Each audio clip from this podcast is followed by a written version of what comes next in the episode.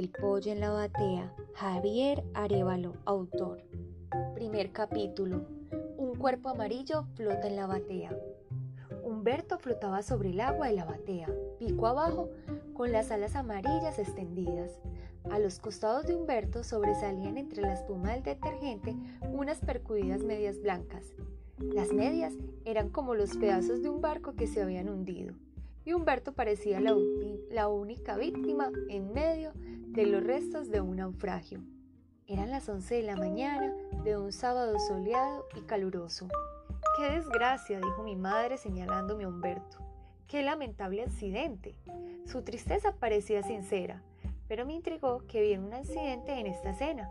Cualquiera se había dado cuenta de que Humberto no se había metido solo a la batea. Humberto era un pollito de una semana, pequeño, redondo, amarillo. En cambio, la batea era enorme. En realidad no era muy amplia la batea, pero sí, alta y más todavía para Humberto, a un pollo de su edad. Esa batea le habría parecido un edificio de tres pisos y todos sabemos que los pollitos de una semana, como los canchos, no vuelan. Está claro que no había sido un accidente. Mamá, dije. No, dijo ella sorprendida. Humberto vivía en una jaula, agregué, y alguien debió abrirla. Para que pudiera salir. Los pollitos no corren cerrojos ni abren puertas. Tampoco hay cosas alrededor de la batea que él hubiese podido usar como escalera. Es verdad, tienes toda la razón, Humberto. No pudo llegar solo hasta arriba, dijo madre mirando alrededor de la batea que parecía colocada con gran cuidado en el centro mismo de la azotea. Luego agregó desubicada. ¿Lo habrá matado el agua o lo habrá matado el humor de las medias de tu padre? Esas medias percudidas y viejas que estaban en la batea alrededor de Humberto eran las medias de la suerte de mi padre. Seguro que ambas cosas lo hicieron, dije, porque las medias de papá son poderosas, pero lo importante es que Humberto no ha tenido un accidente. Es claro que Humberto hace nada. ¿Cómo llegó Humberto a la casa? Capítulo número 2. Mi relación con Humberto había comenzado una semana antes de que lo encontráramos flotando en la batea.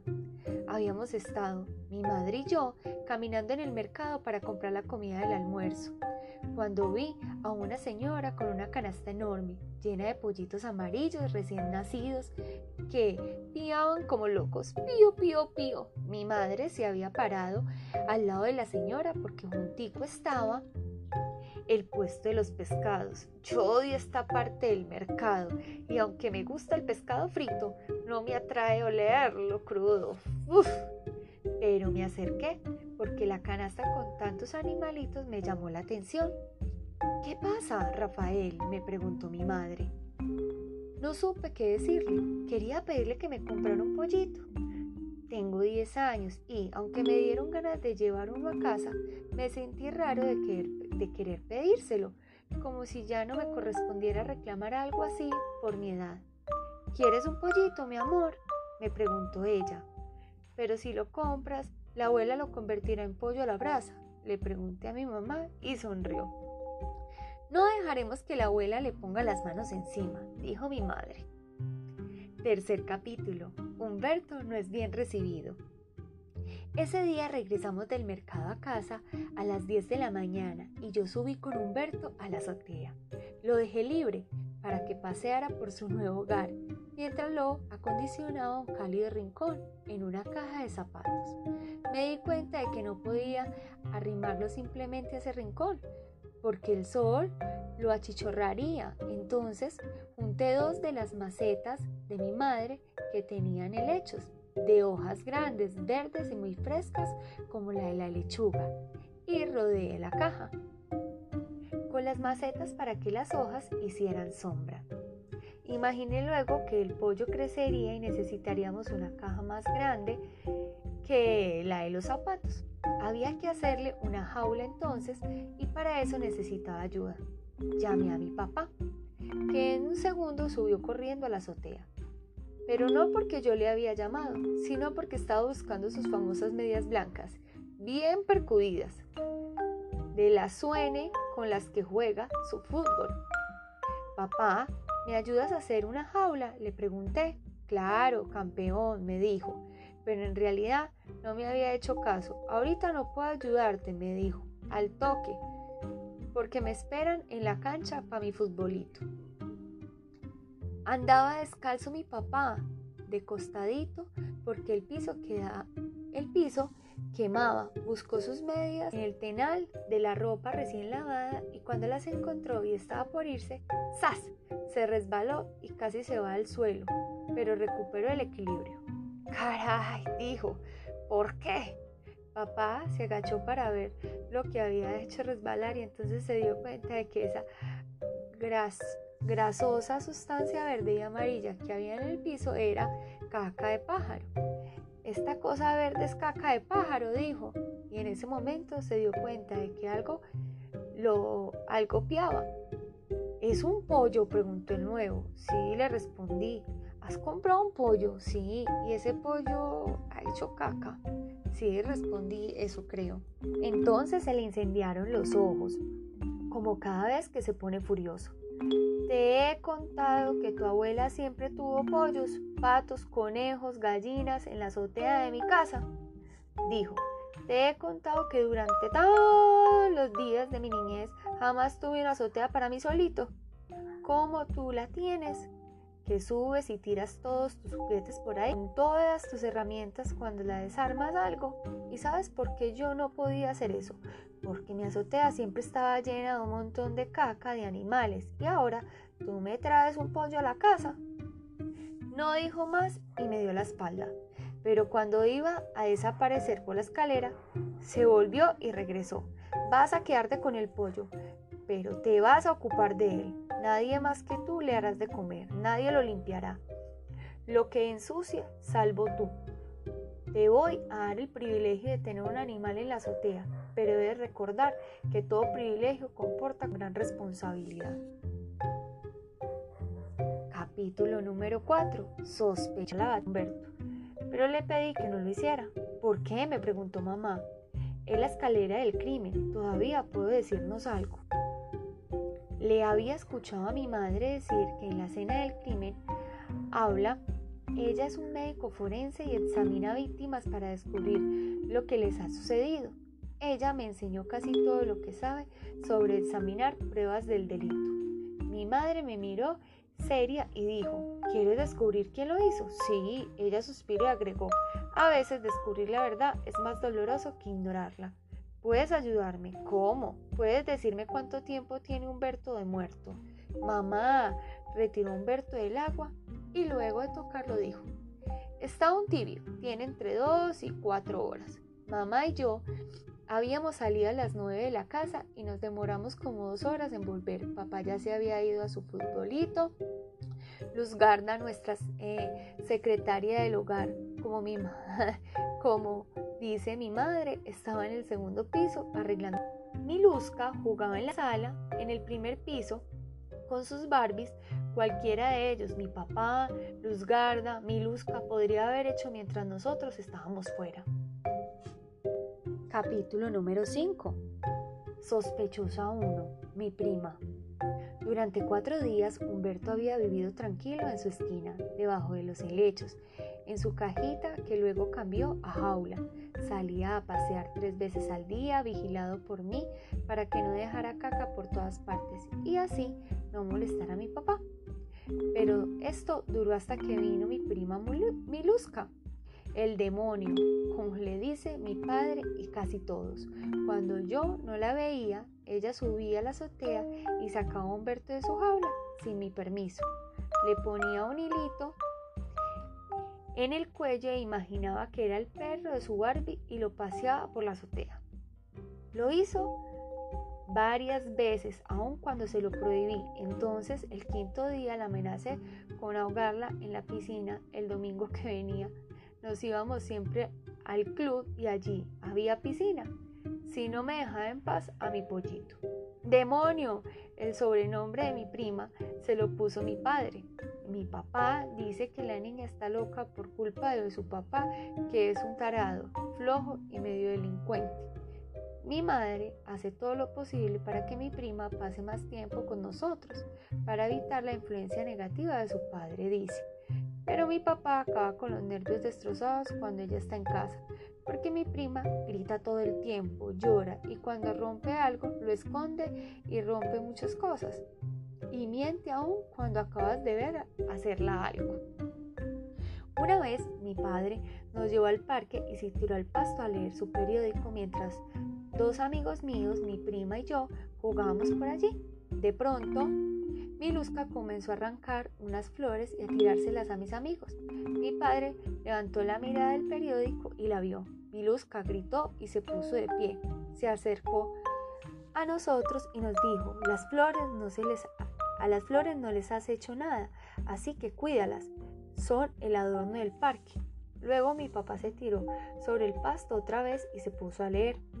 Un segundo después, mi prima volvió sobre las flores y comenzó a arrancarlas, como si nada hubiese, hubiesen dicho. Yo me quedé turulado. No podía dejar de mirarla. Mi padre levantó nuevamente la mirada del periódico para vigilarnos y me sonrió, pero se dio cuenta de que algo llamaba mi atención. Siguió la dirección de mi mirada y vio a mi luz arrancando las flores. Entonces meneó la cabeza y suspiró derrotado. Capítulo 6. Sospechoso 2. Luzgarda. Sospechoso 2. Luzgarda.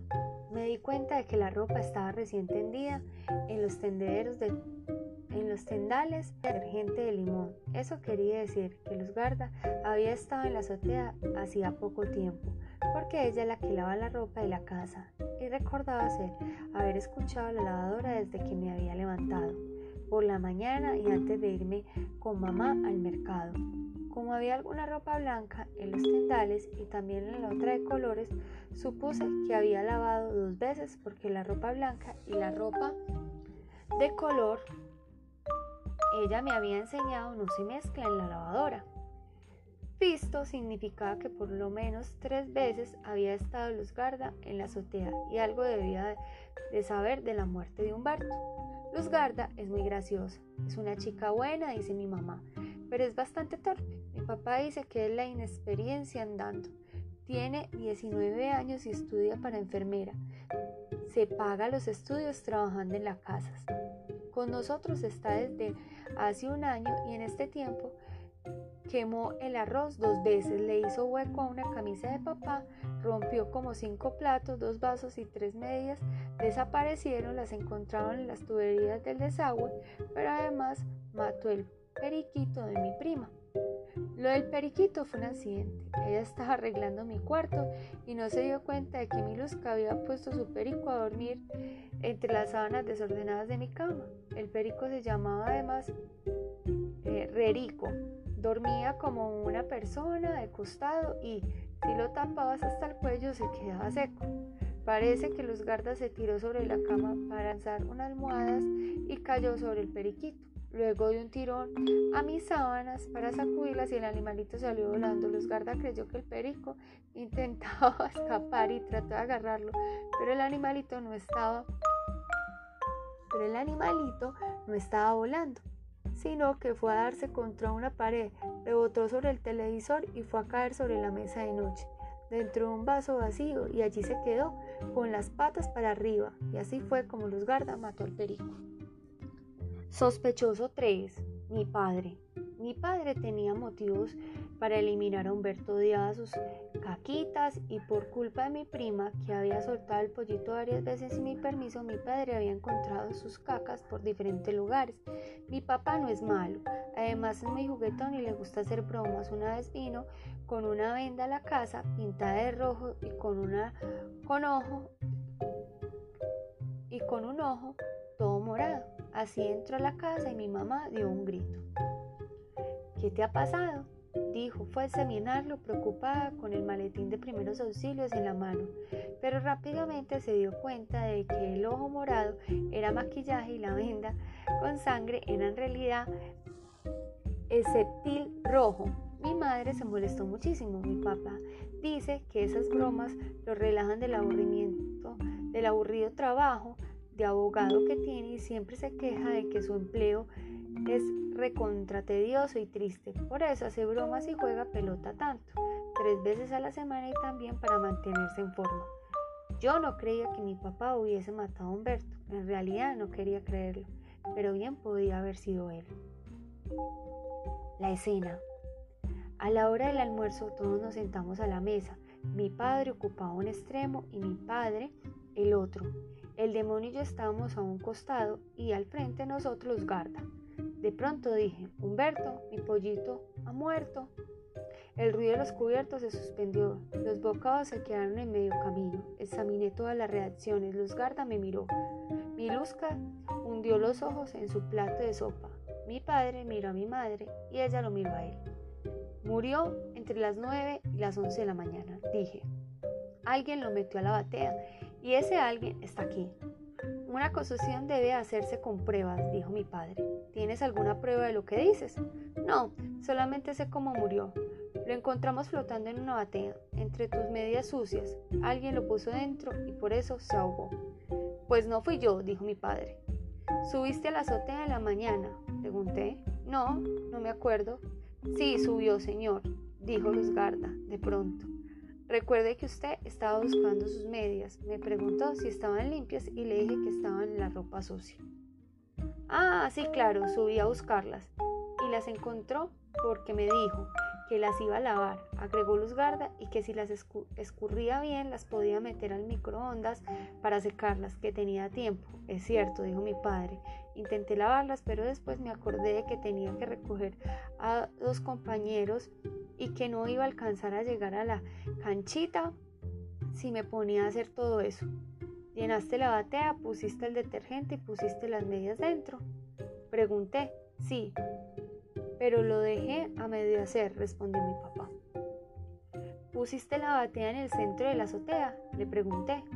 No, al centro no, respondió mi papá. Más bien a un costado, junto a la lavadora. Y luego le dije a Luzgarda que no había lavado las medias y, como ella estaba lavando la ropa, le pedí que me las diera una sobadita y que él me las colgara. Esas medias no necesitan sobaditas, necesitan sobadas, dijo mi mamá ácido muriático, un lavador súper especial, porque no las botas. No te metas con mis medidas de la suerte. Hoy no ganamos y todo porque Lesgarda no lavó la ropa ayer, dijo mi papá y agregó. Pero Lesgarda más bien debería decirnos qué pasó allá arriba. Ella estuvo lavando la ropa toda la mañana. Es la que ha estado todo el tiempo en la azotea y además, como todos sabemos, en su historia personal cuenta con un cadáver. La muerte del perico pesa sobre su conciencia. Eso era absolutamente cierto. No, yo no, dijo Luzgarda. ¿Por qué querría matar a Humberto? Caía bien. También te caía bien el perico y lo mataste, dijo mi padre. Fue un accidente, dijo Luzgarda. Eso solamente te convierte en un homicida culposa, pero homicida al fin, sentenció mi padre. Yo no maté a Humberto. Cuando subí a la azotea encontré la batea al lado de la lavadora y como me estorbaba, la moví y la puse en el centro de la azotea. Nunca vi ni escuché a Humberto, ni siquiera pensé que él, que él saque la ropa de la lavadora y lo, y lo colgué, y la colgué. Eso es todo lo que hice, nunca vi a Humberto. Si no fuese tú, dije, y no fue mi papá, ¿quién quedaba en la casa? El demonio levantó la mirada y tenía su Barbie sobre la mesa. Me parece que la muñeca tiene el cabello mojado, le dije a mi prima. Mi padre estiró la mano y tocó la peluca rubia a la muñeca. Está mojada efectivamente, dijo mi padre. ¿Le levantaste el pelo a tu muñeca? preguntó. Sí, dijo el demonio. ¿Dónde? pregunté. En la batea, dijo mi prima. ¿Subiste a la azotea mientras Luzgarda arreglaba la casa? Pregunté. Sí, dijo el demonio. ¿Viste a Humberto? Volví a preguntar. Sí, dijo mi prima. En la batea, insistí. No, dijo ella. ¿Lo viste en su jaula? Dije. Sí, respondió el demonio. Lo cogiste aun cuando te dije que no lo hicieras y mientras le lavabas el pelo a tu muñeca, también lo lavaste a él y lo ahogaste, acusé. No, no lo saqué de la jaula, se defendió mi prima. Mientes. Ataqué. Cuando subí, ya Humberto estaba muerto, dijo Miluska. Yo lo iba a sacar de la jaula, pero estaba muerto, entonces lo dejé allí. Después bañé a mis Barbies y bajé. Yo no lo maté. En ese momento miró a mi papá, a mi mamá, como buscando ayuda, como un cómplice mira a otro cómplice. Yo no lo maté. No, tía, dijo mi prima. Mi mamá se tomó su tiempo, miró a todos y enseguida dijo, sí, hijita, ni no, fuiste tú. Sara, dijo mi papá, tú mataste al pollo, necesitas a un abogado. Conozco a uno, a uno barato nomás. Tú encontraste a Humberto en la batea, mamá dije. Cuando llegamos, fui a, lavarme las manos y luego entré a mi cuarto y prendí el televisor. Estuve viendo los Power Rangers y entonces me llamaste y yo subí cuando me mostraste a Humberto. No, esperen, no había sido así. Yo lo maté. Se defendió mi madre. Vas a necesitar un abogado, dijo mi padre, como un candito. Lo encontramos muerto, dijo el demonio. Mi madre miró a mi prima. Cuando subí a la azotea encontré el demo a mi luzca bañando a su muñeca. La puerta de la jaula estaba abierta. Le pregunté por el pollo y me dijo que esta iba a cerrar la jaula, que le estaba abierta. Vio a Humberto, estaba ya muerto. Discúlpame, mi luzca, pero creí que lo habías matado tú. Pero yo no fui, tía. ¿Por qué lo pusiste en la batea? preguntó mi padre. Quise que se pareciera a un accidente, dijo mamá. Quise que creyeran que se había escapado y metía en la batea. ¿Por qué? pregunté. Mi madre me miró a mi luzca y luego a mi padre.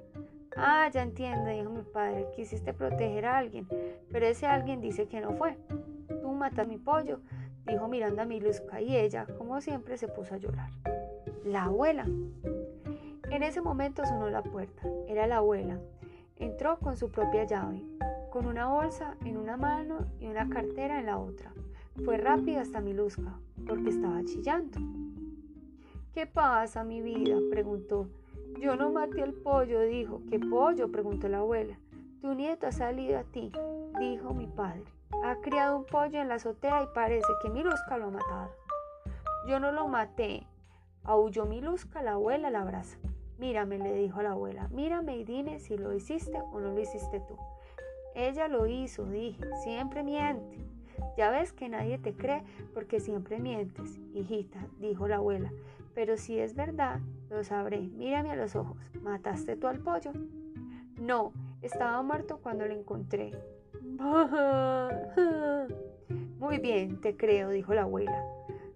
Susana metió el pollo en una batea para que tu nieto creyera que se ahogó de casualidad, dijo mi padre. ¿Por qué hiciste eso? preguntó la abuela. Porque pensé que mi Luzca había tenido que ver en el asunto. Y quisiste protegerla, dijo la abuela. Hija mía, la verdad siempre flota. Como la caca, dijo mi papá, y la abuela le mandó un manazo en la cabeza. Calla, criado, dijo la abuela. En la mesa no se dicen esas cosas.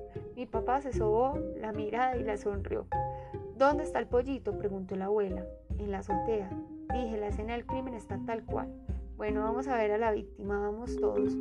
Esto tiene que aclararse, dijo mi abuela. Mamá, estamos comiendo, protestó mi padre. Te eduqué para que seas abogado. Una niña está acusada de un delito que dice que no cometió. ¿No te interesa la justicia? preguntó la abuela. Sí, pero hoy es sábado, dijo mi padre. Vamos, ordenó la abuela y en tropa la seguimos. Cuando estuvimos en la azotea, la abuela examinó la jaula, luego el cuerpo de Humberto, que mamá había envuelto en un pañuelo y había puesto al lado de la batea. ¿Cuándo lo compraron? preguntó la abuela. El sábado pasado, respondí. Siete días. Mmm. Y le han dado de comer ese maizazo. La abuela cogió el platito donde yo ponía su comida. Esos pollitos son muy delicados, pues Hijito, este maizazo es muy grande, la jaula está muy abierta y en la noche debe, hacer, de haberse pelado el frío. Cuando limpiaste tu jaula, hace dos días dije, es que no ensucia mucho. No como tus pollos, dijo mi papá, que cagaban toda la azotea y no me dejaban vivir tranquilo. Calla, tú qué rico te comías a tu gallina, ¿no?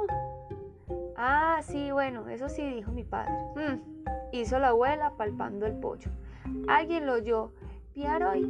Nadie contestó. Yo no lo había visto desde la tarde anterior, cuando le di su última porción de maíz. Pues entonces está claro, dijo la abuela. El pollo murió porque nadie me preguntó cómo se cría un pollo. Miren el buche este animal, está hinchado. No es que fuera muy limpio, es que estaba estreñido, el pobre. Debe haber tenido una infección de los mil diablos. Y además esta jaulaza toda abierta, los pollitos tienen frío y hacen pío, pío, pío cuando tienen hambre y cuando tienen frío, dijo mi papá. Cállate tú, oye, qué pesado, dijo mi abuela. Entonces, mamá detective, dinos lo que ha pasado, dijo papá. El pollito murió de frío y de estreñimiento. Miluska no lo mató. Ya ven, yo no fui, dijo mi prima. Debe haber muerto en la madrugada o en la mañana, cuando Miluska lo había de sacar de la jaula. No lo hizo porque estaba muerto. Sí, lo encontré ahí tirado, dijo mi prima. Tu mamá me dijo, creyó que Miluska lo había matado y por eso fingió un accidente, para que no se enojarse con tu prima. Pues entonces el caso está cerrado. Miluska es inocente, dijo mi padre. Ya les dije, agregó el demonio. Vamos, dijo, ya pasó, dijo mi padre.